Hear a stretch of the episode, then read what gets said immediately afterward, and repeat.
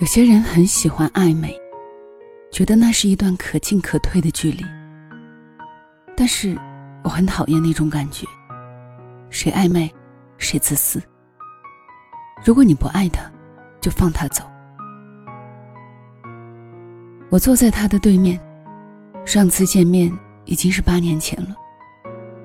那时候我在读大二，他开车路过我的学校。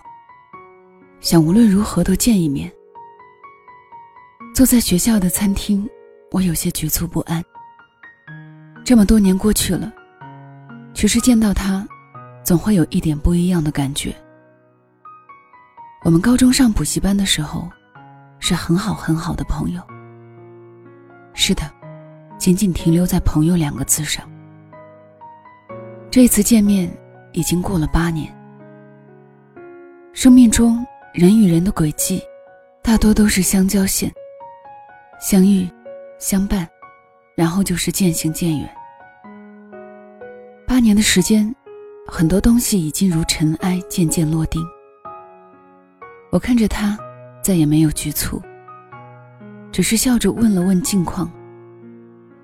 他结婚了，还有孩子，丈夫年轻有为，一切都挺好的。聊了一些往事，他对我说了声谢谢，谢谢那年我的陪伴。我笑着挥了挥手。其实有什么呢？吃完饭，他要直接去机场，我陪他上了十一号线。这是深圳最美的一条地铁。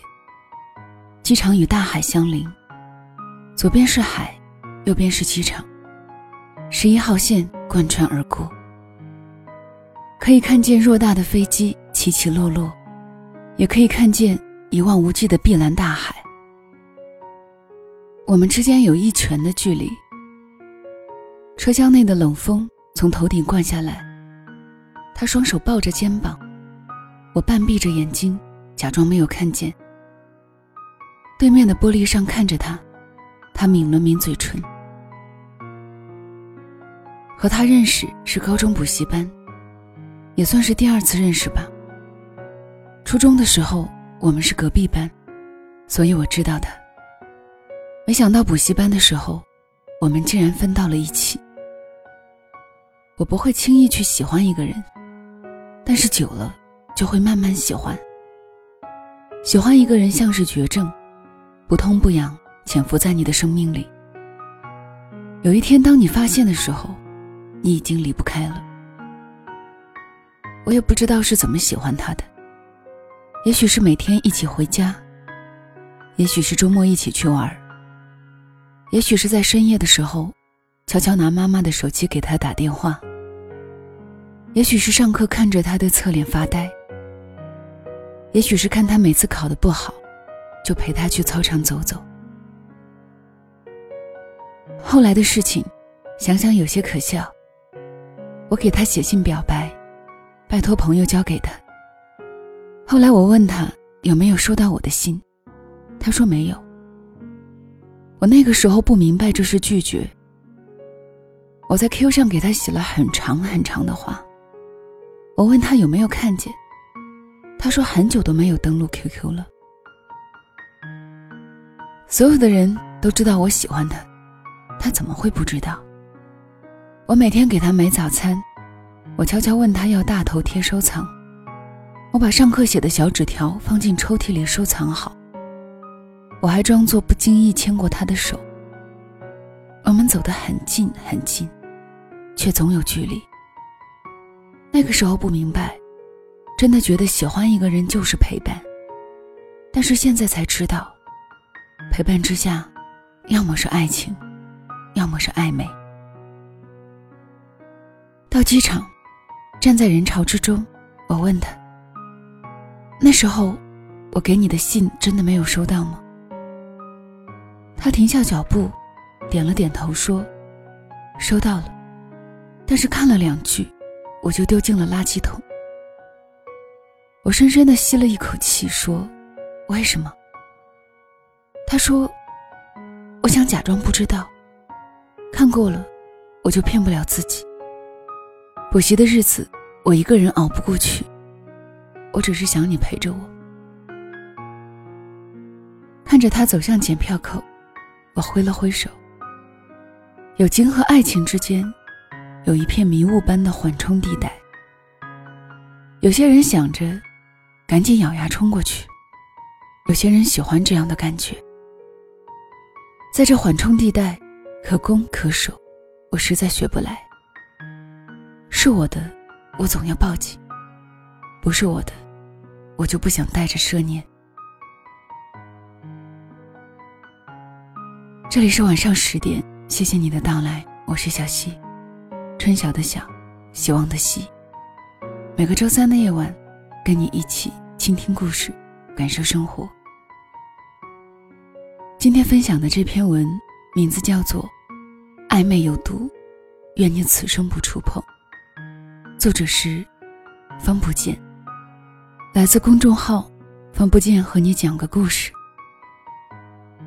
有很多听小溪节目的好朋友，会咨询我一个问题：为什么女孩子刚开始相处的时候会对他很好，可是到后来突然之间就冷淡了下来？其实这个故事应该告诉了我们很多。有很多人，他不愿意拒绝别人对他的好，哪怕他的内心对对方并没有太多的感觉。他心里很清楚，如果直白的拒绝一种关系，就没有办法再继续从对方身上获得温暖和安慰。于是，他宁愿这样模糊着，暧昧不清着。在退守可攻的阵地里，享受着别人对他的好。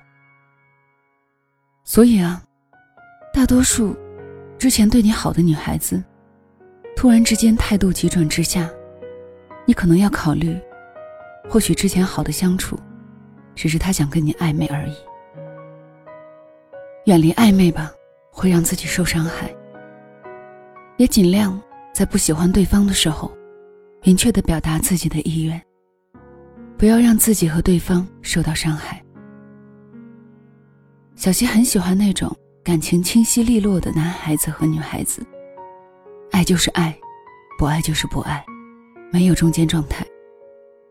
暧昧有毒，愿你不要去触碰。好了，今天的分享就到这里，感谢你的收听，晚安。你出现。就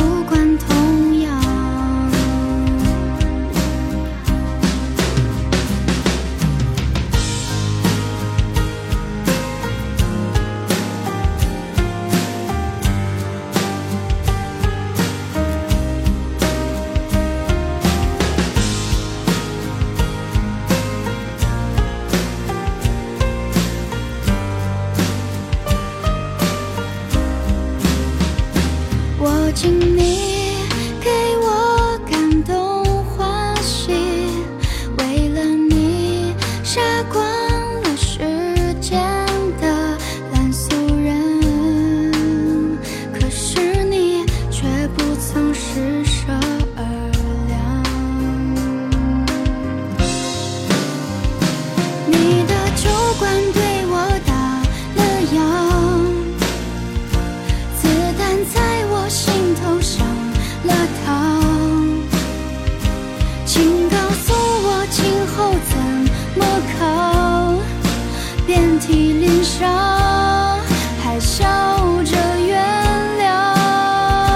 need